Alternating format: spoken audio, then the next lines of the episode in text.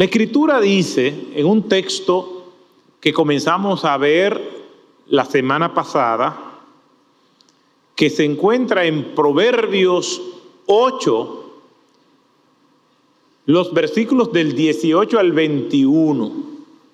Y la Biblia en este pasaje dice lo siguiente, conmigo están las riquezas y el honor, la fortuna duradera y la justicia.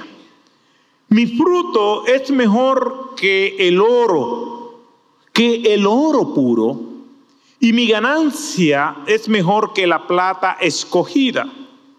Yo ando por el camino de la justicia, por en medio de las sendas del derecho, para otorgar heredad a los que me aman y así llenar sus tesoros.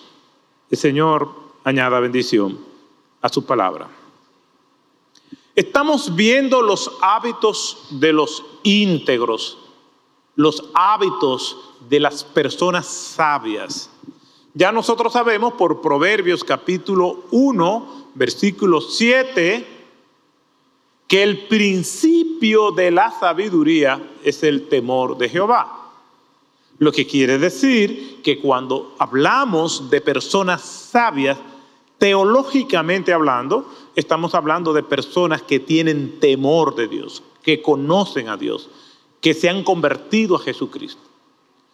Sin embargo, he aclarado que hay personas que no profesan la fe, sin embargo, en algunas áreas de su vida coinciden con los principios de la sabiduría que presenta la Biblia y en esos aspectos esas personas pueden ser catalogadas como sabias.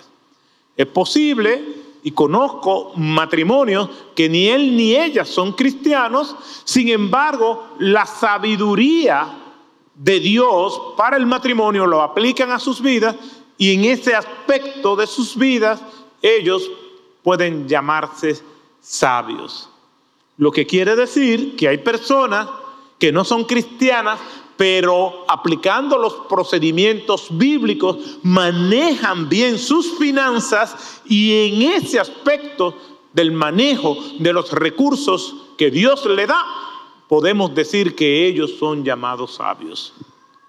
Lo antónimo, lo contrario de esto es que hay personas que se llaman ser cristianas y en el caso específico de las finanzas son un desastre llenos de deudas, personas torpes en el manejo de los recursos, malos administradores, despilfarradores o avaros. Todo esto es un manejo no sabio de las finanzas. En este pasaje que acabamos de leer, la sabiduría se presenta como si fuera una persona. Apela el autor, Salomón, a imaginarse la sabiduría como si fuera alguien. Y esa sabiduría habla y clama y le dice a las personas, ámame, anda conmigo. De hecho, la sabiduría aquí es presentada como alguien que nos seduce y nos invita a estar cerca de ella, a dejarnos guiar, a escuchar lo que nos dice. Obviamente hay personas que prestan resistencia a esa persona que es la sabiduría. Es una imagen, es un recurso que usa el autor para llamar la atención de aquellos que son sus lectores. La sabiduría como si fuera un llamado que hace a las personas, se presenta aquí en este pasaje. Y en este pasaje específico, en los versículos 18 al 21, la sabiduría da un paso más y muestra su relación con el dinero, algo que es tan complejo. No es fácil ser sabios y manejar los recursos que Dios nos da de manera sabia. En ocasiones el sabio va a pasar por indiferente o va a pasar como irresponsable. ¿Por qué? Porque todo el mundo tiene un criterio particular de cómo debe usarse los recursos que Dios nos da. Como decía Manuel Bretón de los Herreros, que lo mencioné la semana pasada y vuelvo y apelo a su cita maravillosa. ¿Qué es el dinero? Nada si no se gasta, nada si se malgasta. Lo que quiere decir con esto que hay que darle el uso correcto a los recursos que Dios nos da. En estos versículos del 18 al 21 se presenta que las riquezas y el manejo de los recursos cuando vienen como resultado de una vida sabia van más allá de lo material. Es decir, la riqueza no es solo dinero, como lo presenta aquí este pasaje. La riqueza no es solamente tener una cuenta abultada en el banco, ser exitoso en los negocios desde el punto de vista bíblico, ser rico es mucho más que eso. Si nosotros vamos a las librerías, ya sea de manera virtual o física, y vamos a la sección donde hay libros sobre el dinero y cómo hacerse rico. Es increíble los títulos que hay. Yo estuve en una librería y conté más de 150 títulos sobre cómo hacerse rico. Y es increíble cómo la gente lo compra y la mayoría de la gente que lo compra no son ricos. Mi mamá decía cuando veía a la gente jugando dinero, que el que juega por necesidad pierde por obligación. Realmente no es tan sencillo. La obsesión que tienen las personas por enriquecerse habla de lo desenfocada que está la mayoría de la gente. ¿Por qué? Porque bíblicamente hablando, manejar recursos económicos y ricos y manejar tesoros va más allá que tener dinero. Por una sencilla razón. El sentido de la vida no está ahí. El gran Salomón, con toda la riqueza que obtuvo, que Dios le dio, concluye diciendo en el capítulo 3 que todo es vanidad todo lo que hay debajo del sol es vanidad. Llegará el momento en el que el último acto de nuestra historia hará que el telón de nuestras vidas caiga y nada de lo que nosotros hemos podido obtener nos lo vamos a llevar. Nuestro Señor Jesucristo, hablando acerca de eso, en Lucas capítulo 12, versículo 15, Dice, y les dijo, estad atentos y guardaos de toda forma de avaricia, porque aun cuando alguien tenga abundancia, su vida no consiste en sus bienes, Parafraseando lo que dice la versión Reina Valera del 60, la felicidad del hombre no consiste en los bienes materiales que posee. Porque bíblicamente hablando, aunque la Biblia no condena las riquezas, sino el mal uso que se le da de ella, a ellas, la Biblia sí señala con claridad que tener dinero y tener riqueza no es suficiente para tener el sentido de la vida. Cristo reitera algo que es recurrente en todas las escrituras y tiene que ver sobre el peligro que hay en que nosotros nos convirtamos en esclavos del dinero. En vez de ser que nosotros lo manejemos de una manera sabia, el dinero termina manejándonos a nosotros.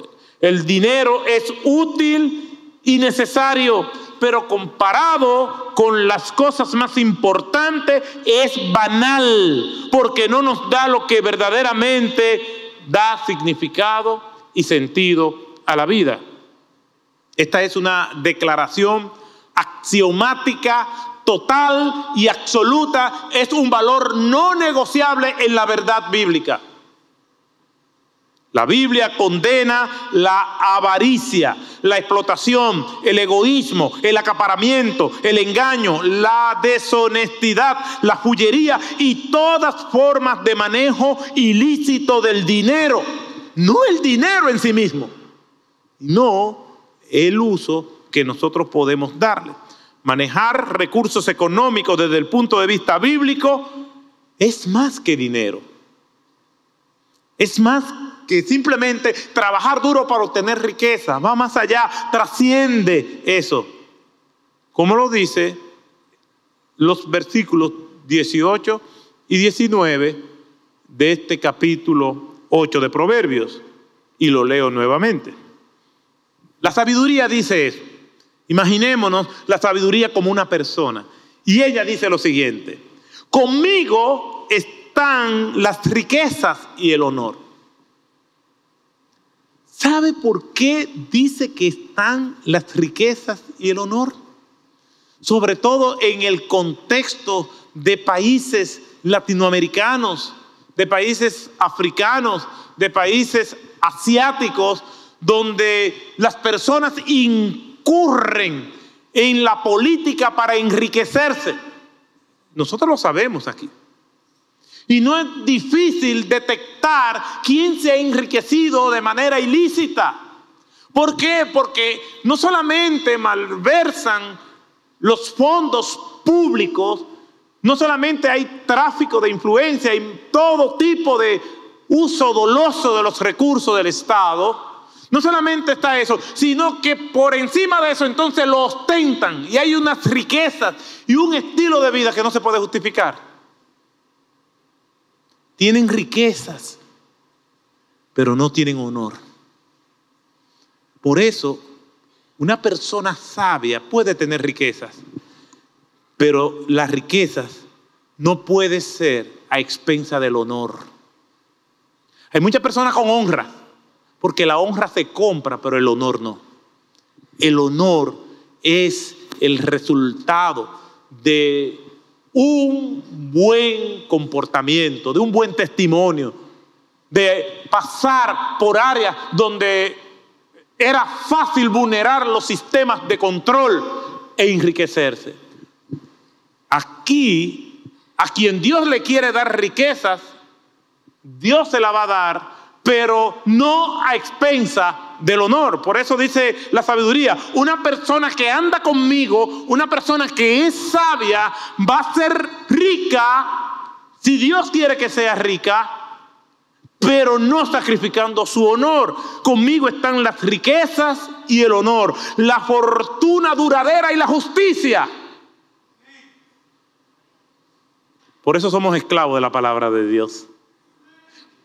Por eso es que palabra de Dios está hablando de recursos.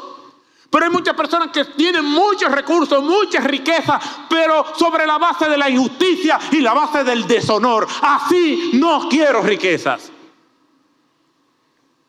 Pero en un mundo que sobreestima lo material, no importa el honor, no importa la justicia.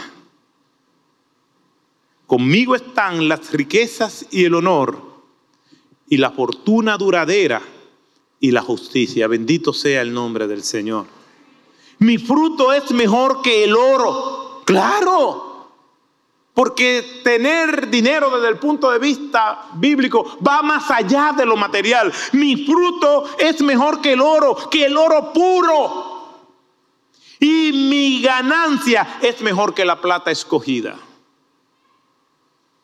Por un principio básico, ser una persona que maneja dinero, ser una persona rica, lo primero que nos dice este texto es más que dinero, no tiene que ver solamente con dinero.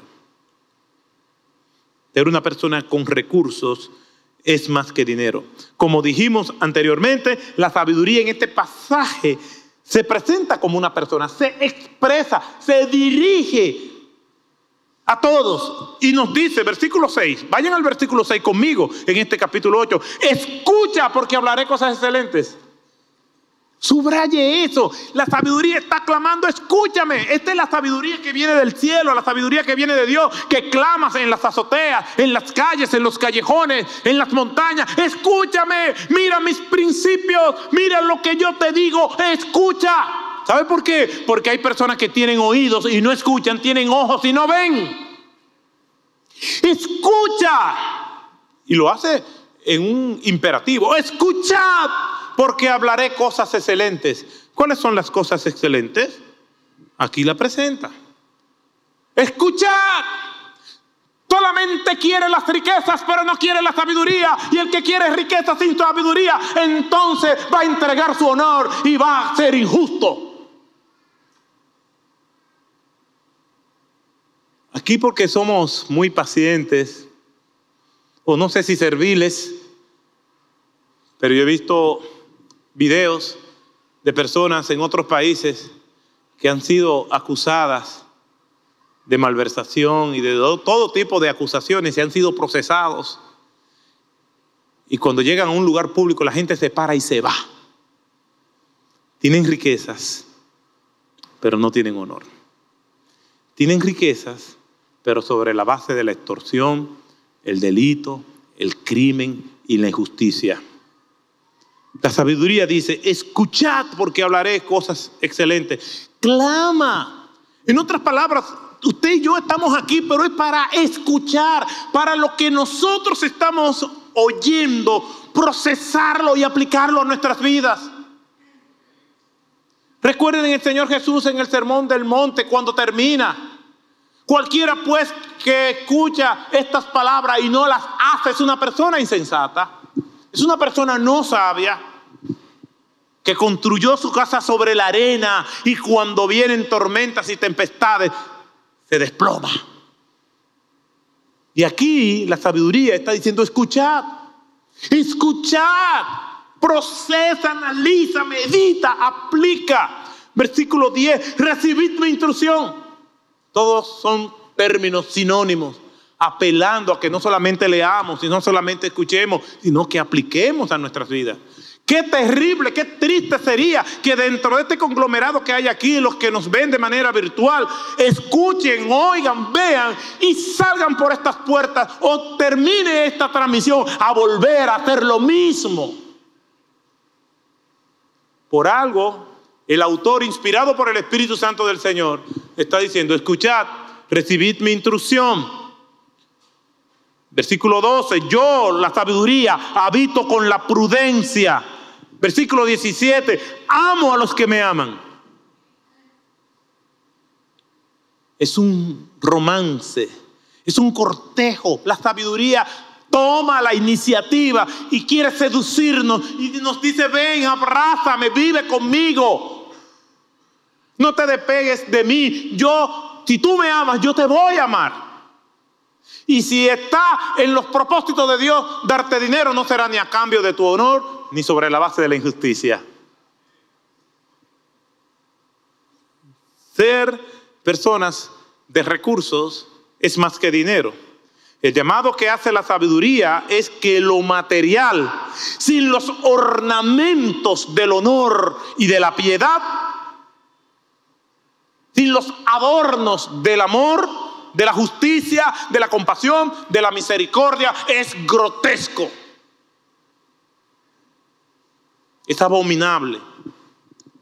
Podrás tener collares Tiffany's y podrás tener patefilic en tu muñeca, pero si no es sobre la base de la piedad, eso es su hedor para Dios. Los humanos quizás se impresionarán y te dirán, qué hermoso collar tiene, qué reloj más sofisticado tiene. Pero eso no impresiona al dueño del oro y la plata, que es Dios. Para Dios, el principal ornamento es el del corazón. Yo, la sabiduría, habito con la prudencia. Veamos más de cerca las declaraciones y las ventajas de procurar la sabiduría por encima del dinero. Versículo 14. El consejo y la prudencia van juntas. Son diez declaraciones que aparecen en estos versículos que son extraordinarias. El poder es mío. Versículo 14 también, el mismo versículo 14. Ella es la dueña de la inteligencia. Versículo 15, 16. Por ella reinan los reyes, los príncipes. Versículo 17, los nobles. Versículo 17, a, a los que le aman. Versículo 18, riquezas y honor. Versículo 18 también, fortuna duradera. Versículo 19, la sabiduría es más que las joyas. Versículo 20, promueve la justicia y el derecho. Estas declaraciones están ahí, desglosadas. No solamente este es el afán de buscar dinero, no importa cómo. El dinero no es malo en sí, es el uso que se le da.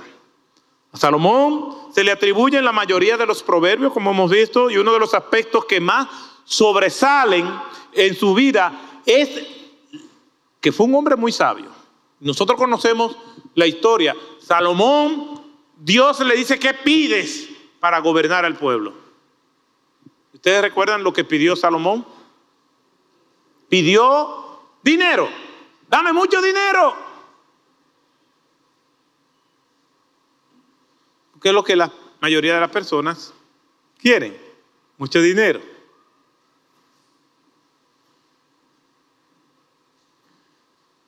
¿Cuántas personas multimillonarias han muerto sin escatimar lo que haya que dar para obtener la salud? Te puede comprar con el dinero los mejores médicos a tu servicio, los mejores sistemas de salud, los mejores medicamentos, pero no te puede comprar la salud. Te puedes comprar mucha gente que te rodee, pero no la sinceridad de ellos. Te puede comprar muchos amantes, pero no el amor. Puedes incluso estar sentado, sentada en una silla de esa y venir cada domingo y no tener la salvación.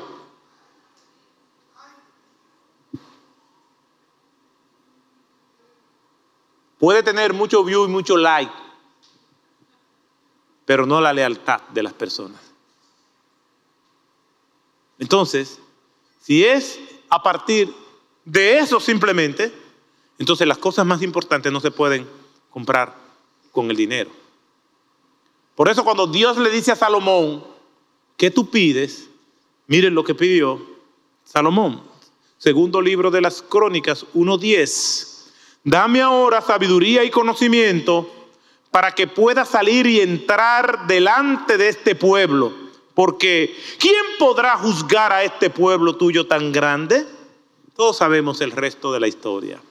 Dios le dio sabiduría y también le dio riquezas. Ahora, el pasaje no enseña que todo aquel que pide sabiduría, también Dios le va a dar riqueza. Entonces yo sé cómo somos. Ahora no, vamos a pedir sabiduría. Porque entonces si yo pido sabiduría, Dios me va a dar riqueza. Entonces lo que está pidiendo sabiduría es para ser rico. La escritura dice, si alguno tiene falta de sabiduría, pídala a Dios. Y Él le dará abundantemente y sin reproche. Pero no promete dinero, lo que promete es sabiduría. ¿Por qué? Porque lo que realmente necesitamos para vivir es a Dios y la sabiduría que viene de Él. El dinero, si Él quiere, lo va a mandar. Y hay promesas que Dios nos hizo y nos conoce y nos va a dar conforme a lo que nosotros podamos administrar. Hay personas que quieren mucho dinero, pero no tienen el más mínimo sentido común para manejar fortunas. Y eso lo he visto, personas que tienen vidas modestas y de repente comienzan a prosperar y su prosperidad es su perdición. Pero todo el mundo dice, no, yo, yo, yo sí sé. Sin embargo, la escritura nos enseña que esto no es así. Todos sabemos entonces que Dios le concedió eso a Salomón y le concedió, y le concedió riquezas. Hay muchas personas sabias que son ricas y hay muchas personas sabias que no son ricos.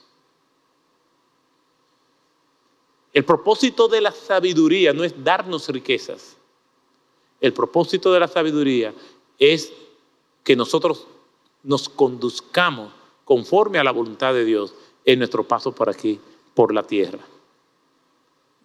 Así que pedir sabiduría no es garantía de riquezas, pero sí estar en el camino de lo correcto.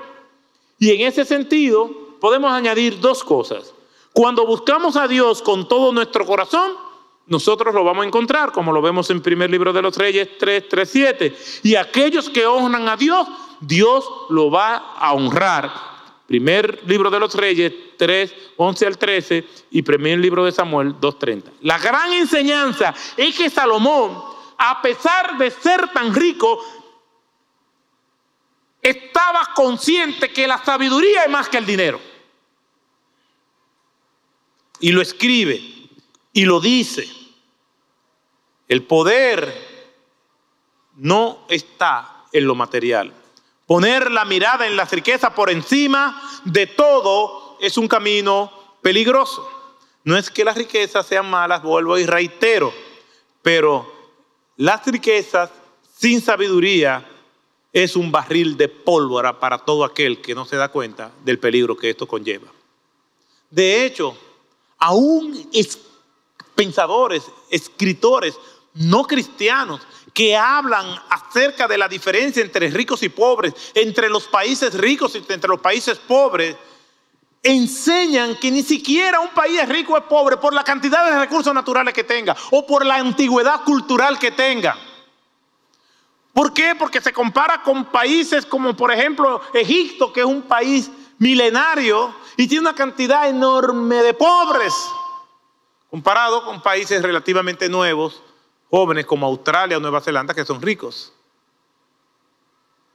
Las riquezas no tienen que ver con recursos naturales. Un teórico de la economía dice si la cultura, la geografía y los recursos naturales no pueden explicar este fenómeno.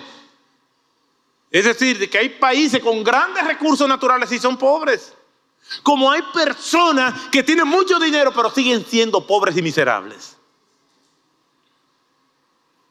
Entonces, ¿dónde está la diferencia? Lo que tienen los países ricos, dice este economista, son instituciones que funcionan Países que promueven la justicia, la honestidad, las reglas, el Estado de Derecho, la competencia lícita y cero tráfico de influencia que tienden a proveer reglas justas, predecibles y aplicables a todos. Cierro la cita. ¿De qué está hablando? Está hablando solamente de dinero, no está hablando de valores. Por eso dice la Biblia, más buscar primeramente el reino de Dios y su justicia Vamos a buscar el rostro de Dios, vamos a buscar su voluntad, vamos a procurar la sabiduría que viene de lo alto, la que nos dirige, la que nos guarda, la que nos bendice. No importa cómo esté nuestra cuenta bancaria, si buscamos el reino de Dios y su justicia, lo que Él tiene para nosotros vendrá. Y lo que Él tiene para nosotros entonces es bueno. Pero tenemos que buscar el reino de Dios y su justicia. El problema está en que queremos las bendiciones de Dios para manejar estas bendiciones como nosotros queramos. Y solamente interpretamos bendiciones de Dios en términos materiales, no en términos de valores. Entonces, este pasaje nos enseña que tener dinero va más allá de lo material. Ser rico es más que tener dinero. Conmigo están las riquezas y el honor, la fortuna duradera y la justicia. Mi, fruto es mejor que el oro, que el oro puro y mi ganancia mejor que la plata. Lo segundo que nos dice este pasaje es que hay personas que son sabias y tienen recursos. Pero eso es parte de la providencia afectiva de Dios. Miren lo que dice los versículos 20 y 21 del mismo capítulo 8. Yo ando por el camino de la justicia y es reiterativo. Por medio de las sendas del derecho, es decir, de la integridad, para otorgar heredad a los que me aman y así llenar sus tesoros. Es un acto soberano de Dios, porque la sabiduría viene de Dios. Y Dios puede bendecir a alguien con recursos. Y una persona con recursos no solamente es una bendición para su vida, es una bendición para todos. El que hurte, no hurte más. Dino, trabaje con sus manos haciendo lo que es bueno para que tenga que compartir con el que padece necesidad. Si Dios te ha dado recursos, es para que esos recursos tú puedas compartirlos. No para que se queden contigo nada más. En nombre de una buena administración, en nombre de que yo he trabajado mucho para tener esto, en nombre de tus inseguridades. Yo ando por el camino de la justicia, por en medio de las sendas del derecho. En estos versículos muestra la sabiduría caminando en justicia y en camino de integridad incuestionable. Aquí el autor presenta la justicia y el andar correctamente como una condición para tener los recursos de una manera bien habida. Eso no se negocia para Dios. Yo no puedo decirle a Dios por medio de una operación ilícita, ay Señor, ayúdame. O como una persona que se encuentra en una cartera y dice, ay, esto me lo puso Dios a mí. Eso no es de Dios. Yo escuché un predicador hace muchos años por televisión diciendo que Dios bendice tanto a las personas que un hermano por el cual él había orado, oiga bien, no tenía dinero. Y que el Señor le dijo, ve al cajero electrónico y que ese hermano que no tenía dinero en su cuenta metió la tarjeta y así es Dios y allí estaban los incautos los ignorantes, aplaudiendo, gloria a Dios, y todo el mundo por el cajero.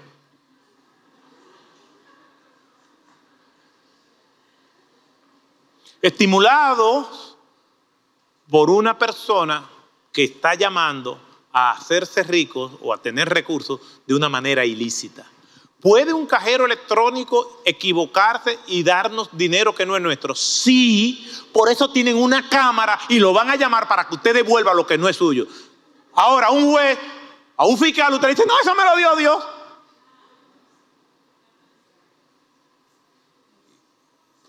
Y el juez le dirá, y esto es lo que yo te doy, llévenselo. O pague.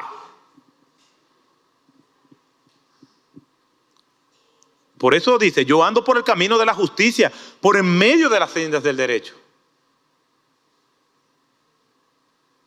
La prosperidad, como no es simplemente dinero, entonces no va a intercambiar justicia por progreso, honor por riqueza, no lo va a hacer. Porque desde el punto de vista de Dios no es negociable. El sistema de Dios no funciona así. Funciona por medio del trabajo. Miren lo que dice la escritura. Mucho antes de la caída, entonces el Señor Dios tomó al hombre y lo puso en el huerto del Edén para que lo cultivara y lo cuidara. No fue que Dios creó a Adán y Adán estaba como un vago que no sabía qué hacer el día entero. Y con el celular y la tablet ahí. No. El trabajo no es producto de la caída, como decía el negrito del batey. A mí me llaman el negrito del batey y el trabajo para mí es un enemigo. El trabajo se lo dejo solo al buey, el trabajo lo puso Dios como castigo. Mentira. Aquí todavía no se había efectuado la caída y ya Dios está diciendo, tiene que cultivar la tierra y tiene que cuidarla. Y después de la caída le dice, con el sudor de tu rostro comerás el pan. Génesis 2.15 y Génesis 3.19 respectivamente.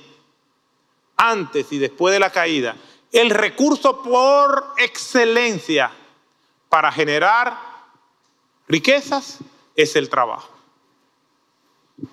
Desde el punto de vista del socialismo, la fuente primaria para generar recursos económicos es el trabajo. Desde el punto de vista del capitalismo también y desde el punto de vista del cristianismo también. Cuando tres cosmovisiones tan dispares como esas tres coinciden en algo, hay que prestarle atención.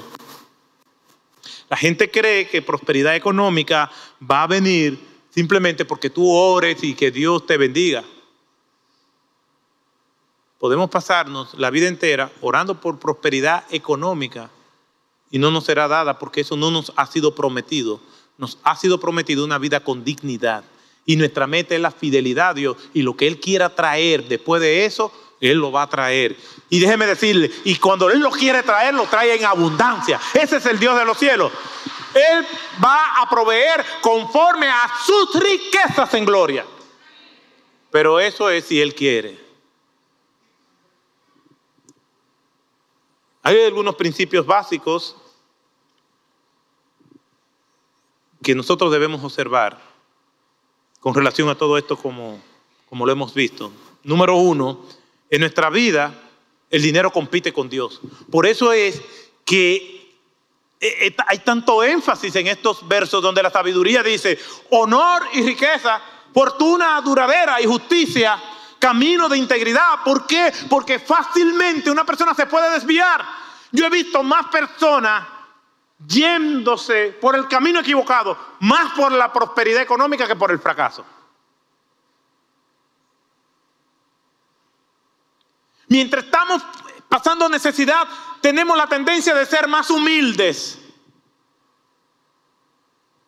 Pero inmediatamente comenzamos a prosperar económicamente, ya somos más impacientes.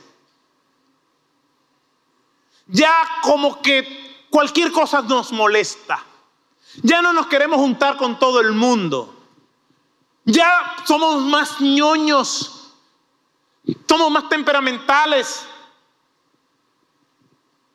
Por eso le digo que he visto muchas personas alejarse de Dios cuando esa lejanía está motivada por la prosperidad económica.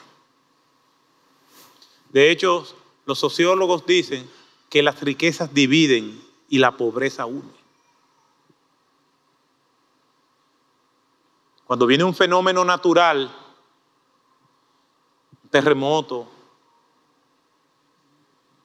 una pandemia, tendemos a ser solidarios y a buscarnos.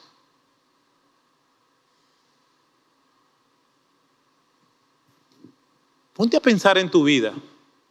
¿Cómo tú has reaccionado a la prosperidad que Dios te ha dado? Son muchas las tentaciones. No puedo ir hoy a la iglesia porque tengo un compromiso con nuevas amistades.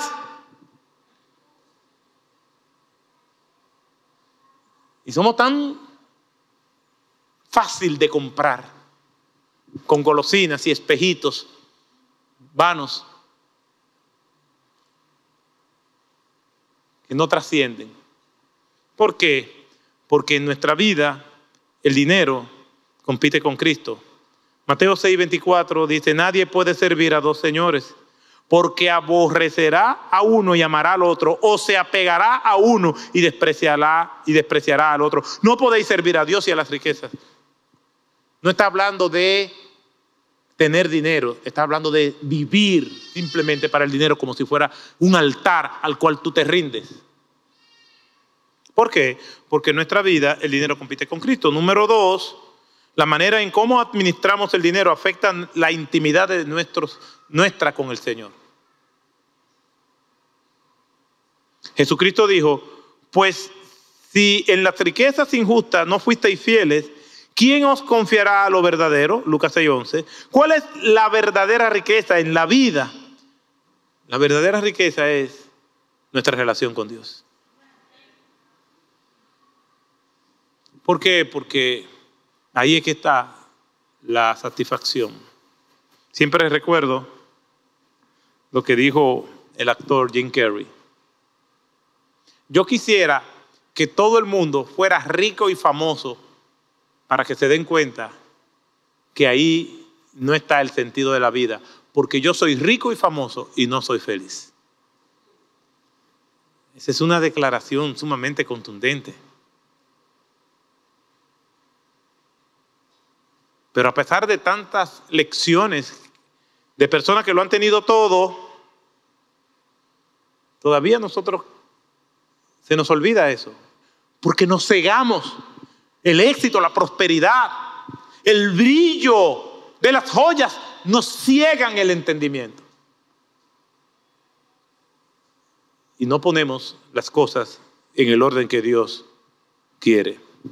A medida que manejamos el dinero del modo que Dios quiere, tenemos la oportunidad de, compartir el gozo de nuestro Señor y disfrutar de una relación con Él. Y eso nos va a dar satisfacción con lo mucho que Dios pueda darnos o con lo poco que tengamos. La base de la satisfacción es nuestra relación con Dios. Por lo tanto, si es mucho o es poco, no importa. Por último, el uso que le damos al dinero afecta nuestras vidas y afecta la vida de los demás. Dios sabe que el dinero juega un papel preponderante en nuestras vidas y porque nos ama mucho, nos da pautas claras para manejar el dinero de manera sabia. Y estos principios no negociables es que manejar el dinero de manera sabia incluye, en primer lugar, el trabajo porque es la fuente que Dios y el medio que Dios ha provisto para ganar recursos. El dar, dar a la obra, dar a los demás, manejar bien nuestros gastos, los ahorros y vivir sin deudas. De eso vamos a hablar en la próxima entrega de esta serie, Los hábitos de los íntegros.